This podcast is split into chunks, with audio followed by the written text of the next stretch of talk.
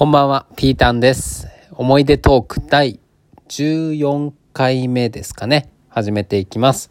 この配信では、思い出トークというタイトルですので、今までの僕の、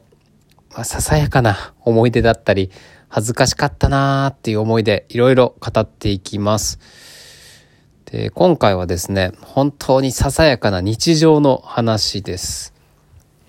最近結構ですね、カフェで、おしゃれで、カフェで、あの、スタバですね。スタバで本を読むことが多くてですね。で、本当最近読んだ本の中でちょっと面白かった本がありまして、最強のコミュニケーション、ツッコミ術っていう本を読みました。で、まあ人と話すのが好きというか、まあお笑いが好きっていうところがあって、このツッコミ術というタイトルに惹かれて、中古で買ったんですけれども、まあ面白かったですね。こう普段お笑い芸人のこう漫才とか、あとバラエティ番組見てる時ってもうただバカ笑いして手叩きながら何も考えずに見ることが多いんですけど、そのお笑い芸人さんのツッコミをこう科学的に見るというか、なんで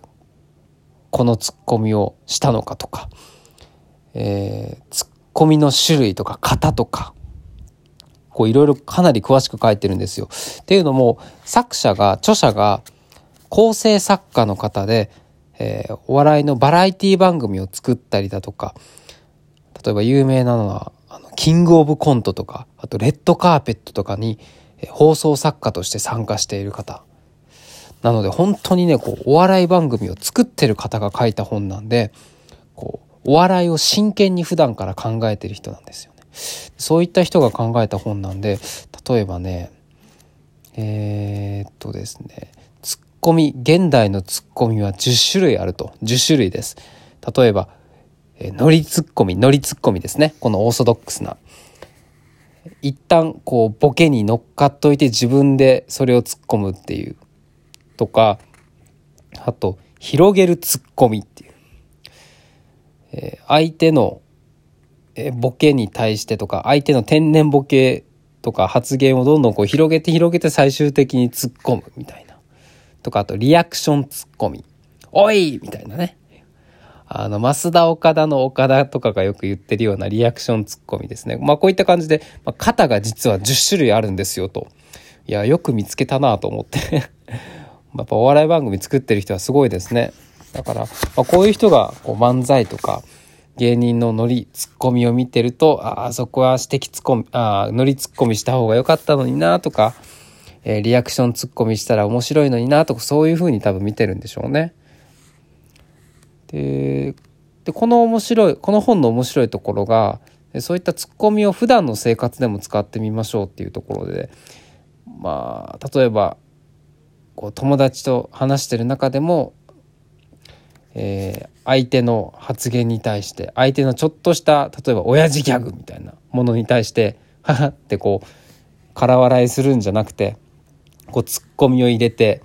えー話を盛り上げてで相手も喜びますねっていう、まあ、そういった話でした。で例えばねなんだろうあ相手がなんか例えば布団が吹っ飛んだみたいなみかんの上にあるみかんとかそういうしょうもないギャグあるじゃないですか。で、それに対して、よ伝統芸とか とかそういうのとか、あと、もうちょっと高度に行くと、いや、お前、そう、そんなギャグよく出せたなと。プリンターだったら受信できないぞ、そんなギャグとか。あと何があるかな。あとは、うーんと、えー、ちょっと待ってくださいね。えーと、まあいいか。まあまあそんな感じで、でしかもあの、テレビ番組でいわゆるツッコミがうまい芸人さんを例に出してるんですごくわかりやすいんですよ。例えばフットボールアワー後藤さんの、えー高低差ありすぎて耳キーンとなるわをなぜ面白いのかとか後藤さんがどういうことを考えてこれを言ってるのかとかいうのをねこう裏側までしっかり書いてる本です。まあ、ぜひこう内容はちょっといろいろ割愛して詳細までは言わないんですがぜひ買って読んでほしいですね。で っていうのを、まあ、約200ページぐらいあって、で、カフェに3、4時間いて一気に読んだんですよね。いやとても勉強になるなと。これで、こう、たわいもない話も面白くできるかなとかって思いながらこう読んでたんですけど、ね。で、それで終わって、で、家に帰ってですね、じゃあ今日学んだことをどう発揮しようかななんて考えてる時にふとねこう現実が襲ってきたんですよね。こうどうしようもない現実が襲ってきたんですよね。悲しきかな。僕には友達がいないんですよねちゅうのもですねあの日本全体に一人もいないってわけではなくて最近引っ越しをしまして、まあ、とある雪がいっぱい降る県なんですけれどもこの県内に一人も友達がいないんですよ。しかもこのコロナウイルスの影響もあってイベント関係軒並み中止でなかなかねこう密になるところ例えば居酒屋に行ってちょっと仲良くなるとかね。バーに行って一緒に飲んでバカ騒ぎしてまた遊びに行こうぜみたいな。とか全くないわけですよ。まあ、たまにあの近くの個人経営の居酒屋さんに行って飲んだりはするんですけれどもやっぱりお客さん全然来なくて結局まあマスターとは仲良くなるんですけど。うん。でねこの楽しいお笑いのツッコミっていうのをこうちょっとクスッと笑いながら本を読んで学んでたんですけれどもこう家に帰った瞬間にねどうしようもない変えようもない現実が僕を襲ってきてほんとねほんとつらかったですねあの瞬間っていうのは。あれ？何これって。これあれかな？ことわざで言うと豚に真珠ってやつって思って。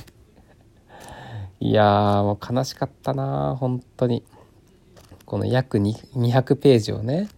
頑張って読んで、あ、これなら日常生活で使えるかなとか、いや、これはちょっとオーバーだろうなんて、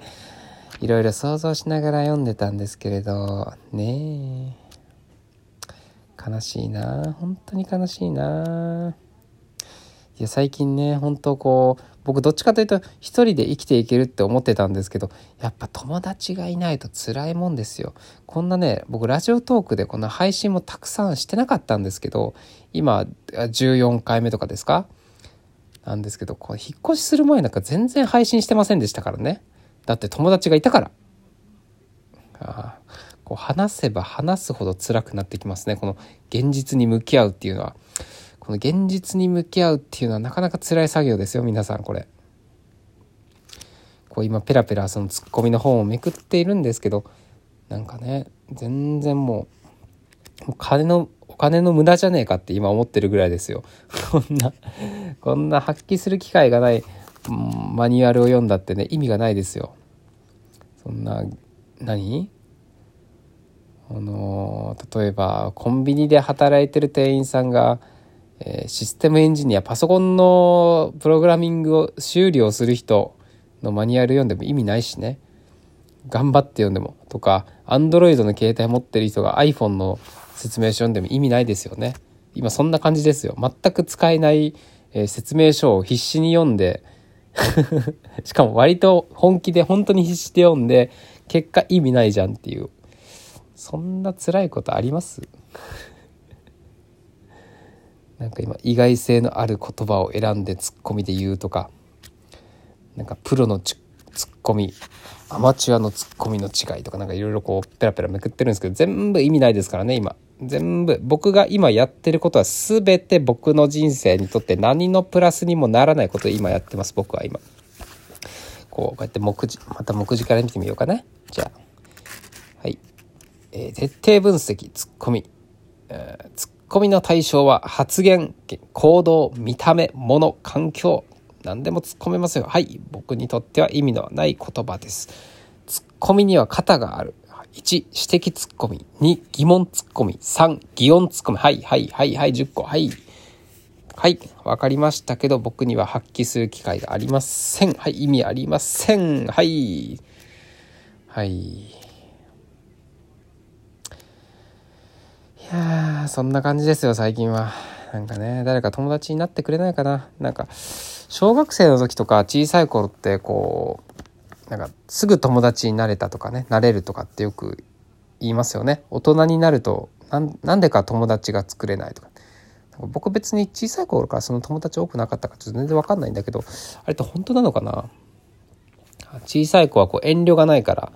えー、お互いにズケズケ行くからこう友達になれるんですかね。いやで僕はでも僕はですねもう小さい頃から、えー、お兄ちゃんにいつもいじめられていてもう家の中で隅っこでもうピアノの下で隠れていたような男の子ですから泣きながら。はあなんか辛くなってきたな。なんかいいことありませんかね。本当に。いやまあでもねちょっといいことって言えばたまにこうやってラジオトークで配信して、まあ、数少ないこうねぎらいマークとかあとハートマークっていうんですか？あれをちょっとでくれるちょっとでもくれるだけでね僕は幸せですよ本当。ということで、えー、奇跡的に今日ここまで聞いてくださった皆さんまたハートマークねぎらいマークたくさん僕にください。そして何かネタもあれば是非コメントでこういう話したら面白いよとか是非言ってください。よろしくお願いします。それではさようなら。